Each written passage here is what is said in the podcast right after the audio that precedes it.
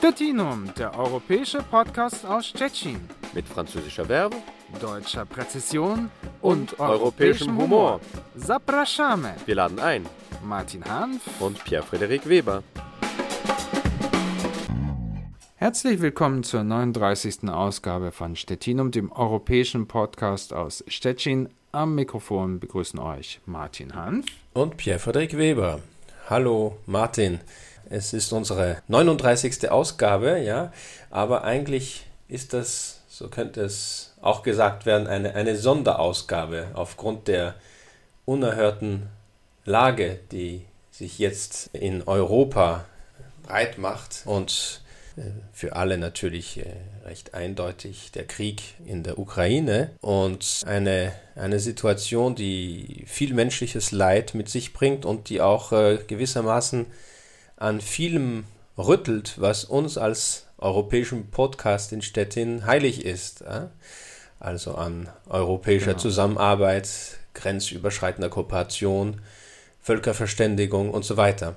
Also wir können dem natürlich nicht äh, tatenlos zuschauen und wir haben uns gedacht, dass wir uns auch diesmal zusammentun und ein bisschen zusehen, was hier in Stettin vor sich geht und wie Stettin in diesem ganzen europäischen und, und, und, und internationalen äh, Geschehen eingebunden ist. Denn das ist es auch tatsächlich. Genau, und, und das ist ja auch so, dass die Ukrainer hier in Stettin sind nicht erst seitdem die Krise oder der Krieg in, in der Ukraine am 24. Februar ausgebrochen ist, ganz präsent hier in der Stadt. Ukrainer gab es schon früher, Ukrainer, die hier zu, gekommen sind, um Arbeit zu suchen, aber das hat auch historische Gründe und ja. darauf wollten wir auch noch ein bisschen heute eingehen. Genau, das, das ist verbunden und, mit deiner schwierigen, eigentlich schwierigen polnisch-ukrainischen Zeitgeschichte, ja, besonders äh,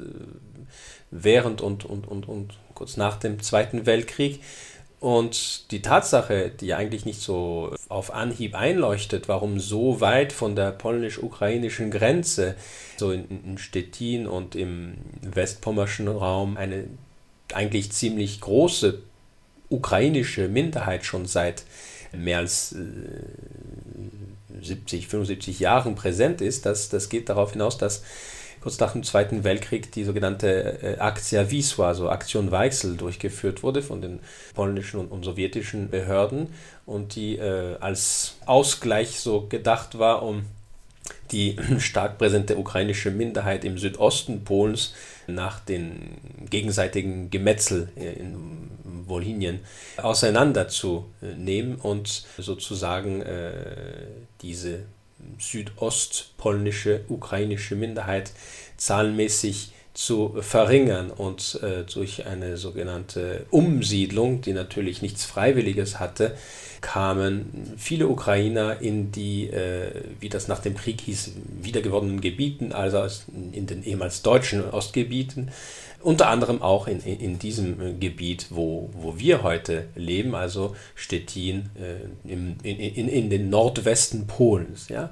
Und wie du das erwähnt hast, in, genau, mit der Zeit ist dann die, diese, ja. diese Bevölkerung hat sich dann aufgestockt natürlich durch, durch verschiedene andere Faktoren. Mhm. Und ich, ich kann mich auch erinnern, dass, dass es anfangs sogar so gewesen ist, dass die, die polnischen Behörden bewusst versucht haben, die Ukrainer nicht in den Großstädten in zu großer Zahl anzusiedeln, sondern man hat bei dieser Aktion Weichsel die Ukrainer wirklich in Kleinstädte, hier in den, wenn wir sprechen jetzt hier von Westpommern, ähm, angesiedelt. Und das ist interessant, dass man bis heute gibt es bestimmte Orte, kleine Orte, wo es immer noch eine zahlmäßig oder wo schon eben länger eben eine zahlmäßig große äh, ukrainische äh, Minderheit äh, gegeben hat.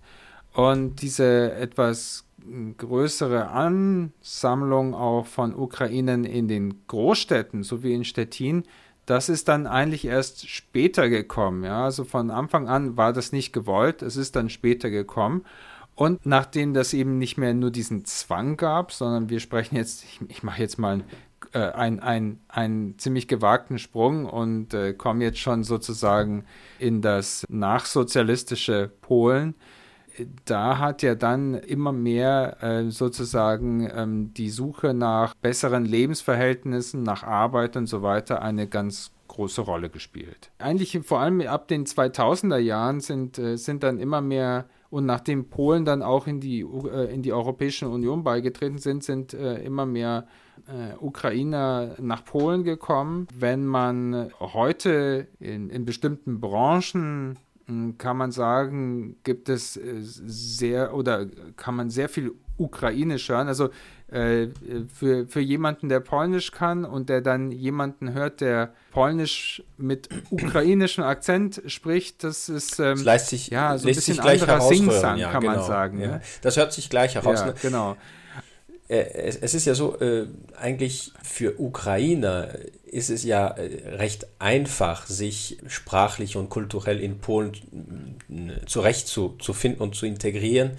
Selbst Ukrainer, die vielleicht auf Anhieb die polnische Sprache nicht kennen, erlernen sie ziemlich schnell. Bleibt dann natürlich, äh, es bleibt natürlich dieser, dieser, dieser Singsang, dieser Akzent, den, den man leicht wieder äh, erkennen kann, aber, aber an und für sich ist das sehr, sehr, sehr leicht. Also ich, ich vergleiche das, äh, na gut, vielleicht ist das ein, ein nicht so ganz äh, treffender Vergleich, aber äh, es ist so etwa wie zum Beispiel in den 50er, 60er Jahren, als viele Italiener oder Spanier nach Frankreich kamen als Gastarbeiter, mhm. die integrierten sich sprachlich auch recht schnell. Es blieb halt ein Akzent, aber das war kein großes Problem zwischen romanischen Sprachen und hier eben zwischen westslawischen Sprachen sozusagen, äh, wo doch die ukrainische Sprache sehr viele Ähnlichkeiten zur, zur, zur polnischen hat. Bis auf die Schrift natürlich und, und den Akzent. Aber das stimmt, genau. das hört man und, auch. Wenn du ne? schon diesen Vergleich mit den mit den äh, Gastarbeitern machst, dann, äh, dann muss man eben auch sagen, dass, dass äh, Ukrainer und Ukrainerinnen ähm, auf dem polnischen Arbeitsmarkt vor allem auch Arbeiten übernommen haben, wo es äh, große Probleme gab, soll ich sagen, Polen zu finden, die diesen Arbeiten nachgehen wollen. Also wir sprechen zum Beispiel in Stettin ist das ist, ist, ist ein Phänomen zum Beispiel, dass es viele äh, ukrainische Busfahrer gibt oder Straßenbahnfahrerinnen oder zum Beispiel auch in den Lebensmittelgeschäften, äh, an den Supermarkt, in den Supermärkten, äh, an den Kassen und so weiter.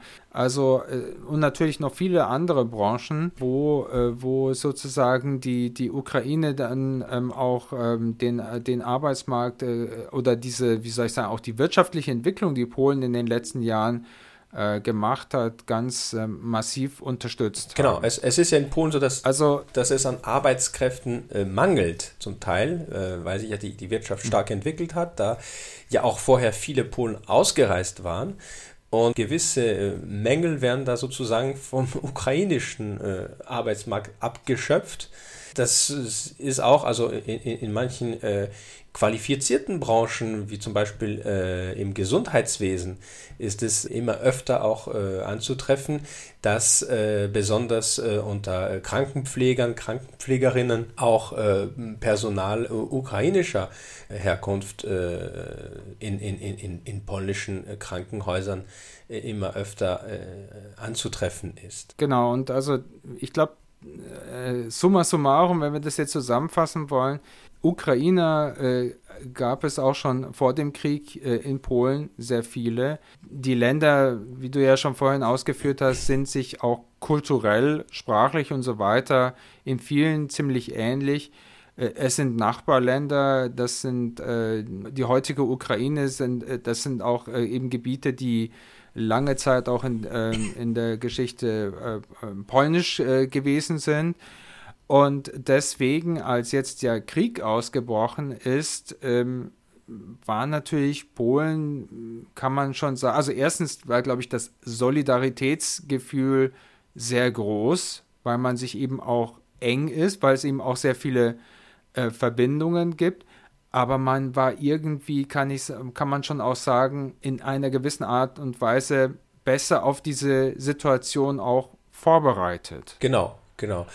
Und es ist jetzt natürlich, äh, dass die Zahlen jetzt so sind, wie sie, äh, wie sie jetzt aussehen. Mit diesen Zahlen haben vielleicht nicht mal die, die, die größten Pessimisten gerechnet.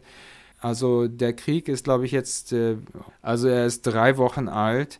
Nach äh, neuesten Schätzungen sind, und das sind alles nur ungefähr Schätzungen, das ist ja sehr schwer alles äh, genau nachzuvollziehen, über zwei Millionen Ukrainer nach Polen äh, geflohen. Und das sind natürlich unglaubliche Zahlen. Also äh, Städte wie zum Beispiel Krakau, da äh, ähm, schätzt man, dass über 100.000 äh, ukrainische Flüchtlinge sich momentan aufhalten. Und äh, in Städten äh, wie Warschau sind es mit Sicherheit äh, weit über 200.000. Also das heißt, das sind wirklich ganz, ganz enorme Zahlen. Ja. Und in Stettin ist die Situation, würde ich sagen, jetzt nicht so extrem wie in, in Krakau oder in Warschau. Das liegt ja sicherlich auch daran, dass das ähm, einfach ähm, weiter weg liegt von der ukrainischen Grenze. Aber nichtsdestotrotz, wenn man so die letzten Tage am äh, Stettiner Hauptbahnhof äh, gewesen ist, dann konnte man feststellen, dass erstmal dort es, also das war sozusagen der der erst äh, der Platz, wo, wo viele Flüchtlinge erstmal angekommen sind und der Busbahnhof in Stettin ist gleich neben dem, dem Hauptbahnhof. Ähm, und äh, auch hier in der Stadt ist die, ist die Solidarität sehr groß. Also überall äh, wollen die Leute helfen.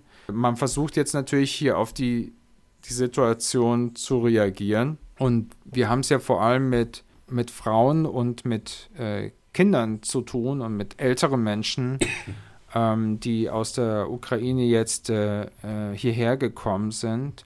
Und man, der, das Ziel ist natürlich, die Leute so schnell wie möglich zu integrieren. Und äh, wenn man in Polen als Ausländer lebt, und Pierre weiß das genauso wie ich, äh, um in Polen irgendwie auf irgendwelchen Ämtern zu funktionieren oder irgendwelche Leistungen zu erhalten, ist der, der sogenannte PESEL, also dieser, wie soll ich sagen, die polnische Identifikationsnummer genau. oder per so kann man das Personalnummer sozusagen im, im äh, polnischen äh, System der. Genau, die Personal ist, ist, ist, ist die absolute Grundvoraussetzung. Und äh, nachdem es jetzt einen Gesetzesbeschluss gegeben hat, äh, und klar ist, dass ähm, also auch die ukrainischen Flüchtlinge, also wo, wo dann schon es jetzt mehr Regelungen geht, was was äh, zum Beispiel Sozialunterstützung oder Kinderbetreuung und so weiter und so weiter angeht, äh, versuchen jetzt oder äh, versuchen jetzt eben die, die ukrainischen Flüchtlinge eben den Pessel zu beantragen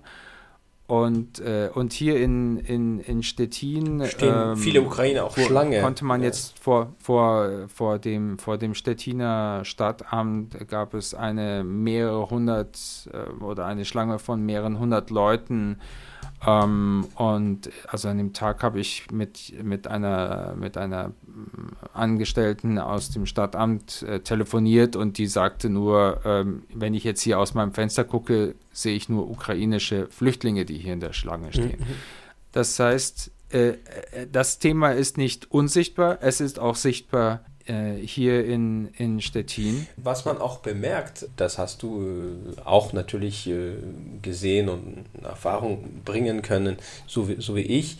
Wir kennen da beide bestimmt verschiedene Beispiele, aber die auf selbe hinauslaufen. Und zwar, dass in Stettin sowie auch in vielen anderen, nicht nur Großstädten, aber in ganz Polen, diese Solidarität eine sehr starke, wie es auf auf Neudeutsch so schön heißt, bottom-up, also von unten aus, von der äh, Zivilgesellschaft ausgehende Welle äh, darstellt. Und zwar, ob das jetzt ein, ein Einzelpersonen sind oder meistens über Vereine oder, oder Ad-Hoc-Initiativen mit Unterstützung äh, lokaler, also äh, Institutionen oder Selbstverwaltung und so weiter. In erster Linie, also bevor sogar noch äh, zentrale äh, Städten äh, und, und, und äh, der Staat selbst hat stärker eingreifen können, kam alles also sehr, sehr stark, sehr spontan von unten könnte man sagen. Das bemerkt man auch genau. in Stettin.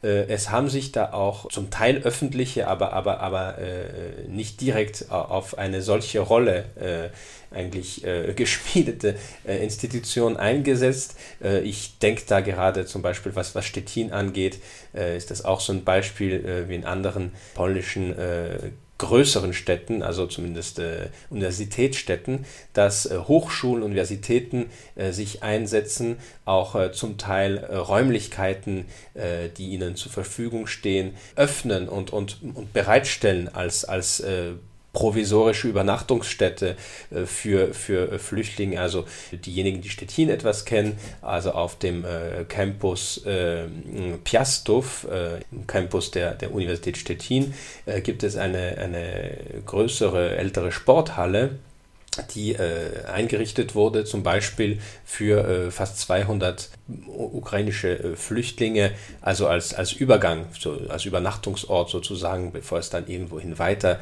äh, geht, äh, in, in die Region selbst oder, oder weiter äh, weg in, in, in, Europa, also als, als mhm. Zuflucht sozusagen. Genau, und, und wenn, wenn, wenn du schon das Stichwort Universität gibst, also überall gibt es Internetseiten, wo es auf der einen Seite Informationen äh, für äh, Ukrainer äh, gibt, äh, wo man äh, bestimmte, wie soll ich sagen, äh, Unterstützung erhalten kann, Übernachtung und so weiter in ukrainischer Sprache. Mhm. Ähm, also die, die Stadt Stettin hat auch ähm, einen sogenannten ähm, Hilfszentrum ähm, errichtet in einem Gebäude, in dem ich ganz am Anfang meine erste Arbeit hier in Stettin hatte. Das ist so eine, kann man sagen, private Fachhochschule für Verwaltung mhm. in einem sehr schönen äh, Stadtteil von Stettin in Pogodno, wo dann ganz selbstverständlich eigentlich man, wenn man auf die Internetseite geht, ähm, man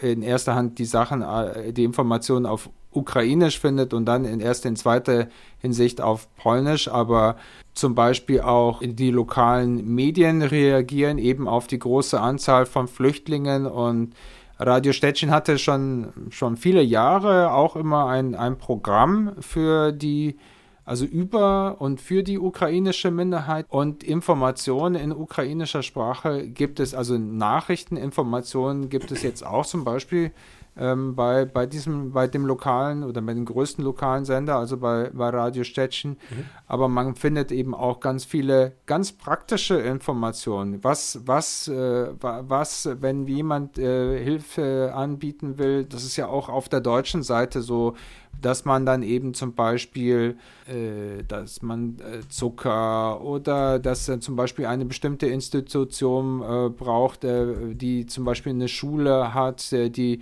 sammeln ähm, Kleber oder die würden gerne Kleber sammeln oder, oder Kreiden und einfach alles Mögliche, was eben gerade ganz dringend gebraucht wird, genau. weil es einfach ein großer Zusatzbedarf ist. Ja, und, und das und ist. Wenn wir schon bei den Schulen sind, also vielleicht nur noch als, als letztes Stichwort, wenn es dir um die Schulen geht, also äh, das, vor dem Problem stehen ja alle Länder, die jetzt äh, ukrainische Flüchtlinge aufnehmen.